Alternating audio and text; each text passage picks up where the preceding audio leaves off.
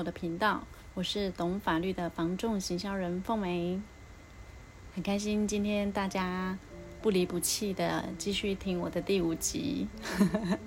那上一集节目播出之后呢，我就接到我一个好朋友的电话，他说啊，他正在换房子，那对于房仲的一个选择，他很困扰。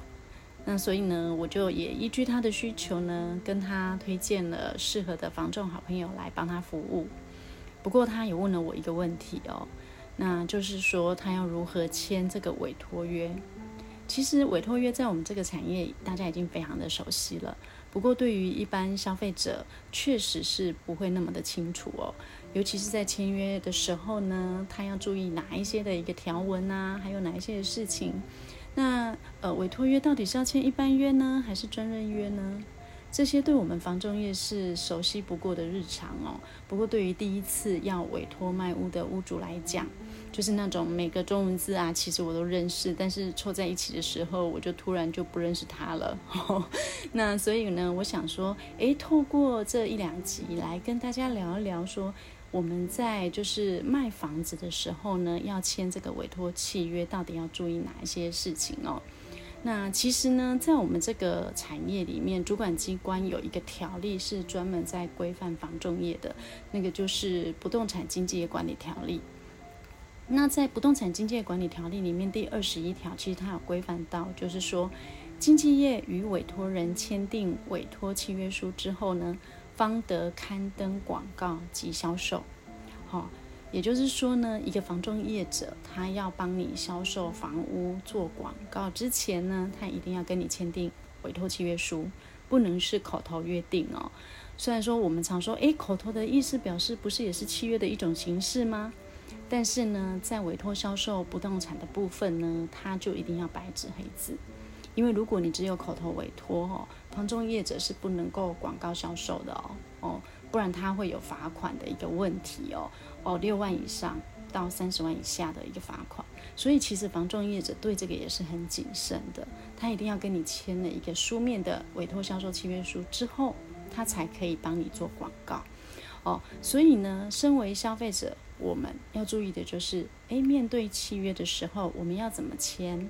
然后呢，要选择哪一种委托约对我们才是适合的，这个就是我们要注意的部分。那我们在签订委托销销售契约书，哎，K K，我们在签订委托销售契约书之前呢，呃，到底有哪一些的那个眉眉嘎嘎？我想，呃，用两集的时间来跟大家分享。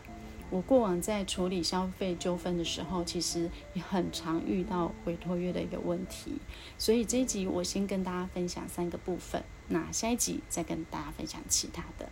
那今天我想跟大家聊聊的是审阅期，然后再来是委托的一个销售价格，包含服务费的一个约定，另外就是委托销售期间这三个部分。那其实呢，签约前一定要记得，我们身为消费者。哈，在跟企业经营者签订契约的时候，其实我们是有契约的一个审阅期的哦。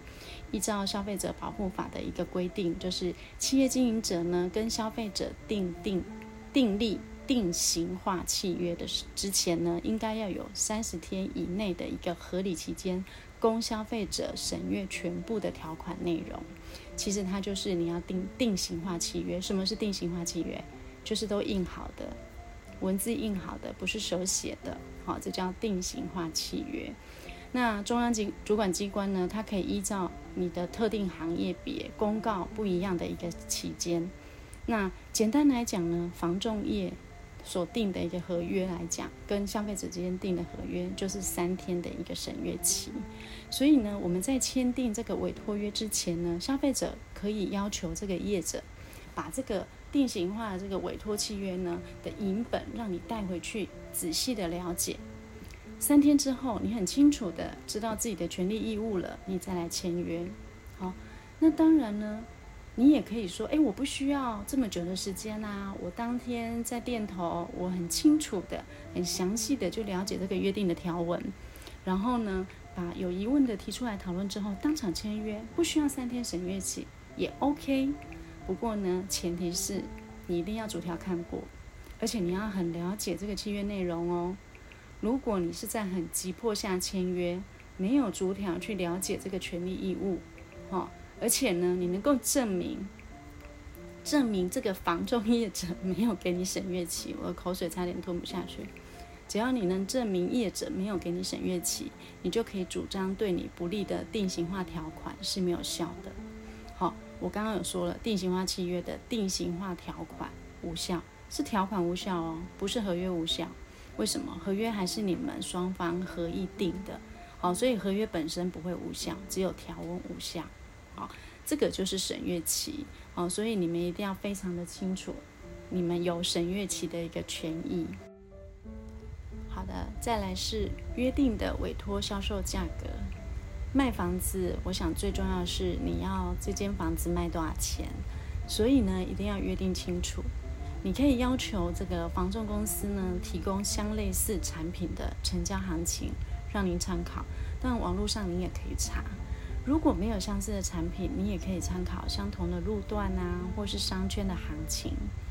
那还有呢，在你定出你想要的这个合理售价之前呢，你可能要考虑一下，包含你之前取得这个房子的成本啊，还有你可能需要负担的一些税金啊。那像卖方的部分，就有一些基本的契税、印花税、土增税、好土地增值税等等。那当然，你的房子是自用或是一般，税率也都不一样。还有还有，最后就是房地合一税。那房地合一税也会依照你持有的期间有不同的税率。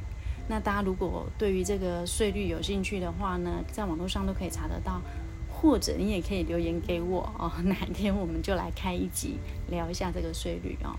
好，那总之呢，就是说建议你在呃定这个售价之前呢，要跟房仲问清楚哈、毕竟呢税金其实也是你的成本哦。以前常常会遇到，就是说，诶，他不想没有想到说啊，原来呢我卖完之后拿到这个实际的售价，我还要负担一些其他的费用啊，哦，我的损失很大，所以他就很后悔，他为什么当初是委托这样的一个价格哦。然后再就是说，哎，我这个售价到底有没有考虑到我之后要支付的一些服务费等等啊？哦，这些你都要确认清楚之后呢，再来定你这个想要的一个价格。